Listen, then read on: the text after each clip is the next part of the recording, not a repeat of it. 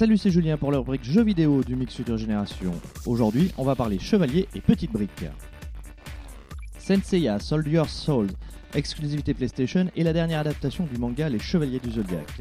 Les épisodes précédents avaient assez peu emballé les joueurs, Namco a donc pris certaines remarques pour travailler dessus. Cela donne au final un jeu de combat très beau dans l'esprit du manga avec les différents arcs comme le Sanctuaire, Poséidon, Asgard et Hades, avec environ 70 personnages différents et une quarantaine d'arènes.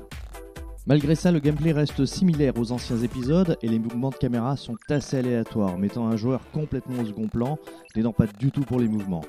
Le jeu sera dispo le 25 septembre.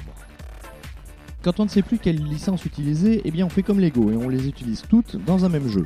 En effet, dans Lego Dimension, vous allez pouvoir incarner Batman, Homer Simpson, le Doc Brown de Retour vers le futur, les SOS fantômes, les différents Doctor Who et même Scooby-Doo.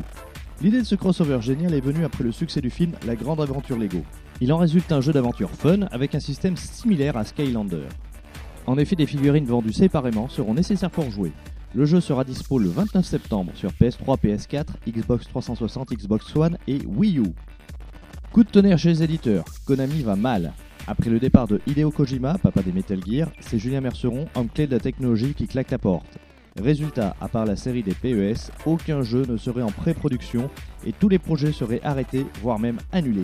Savourez donc vos Castlevania, Silent Hill ou Metal Gear Solid, car leur suite ne devrait pas voir le jour avant 2018 au moins.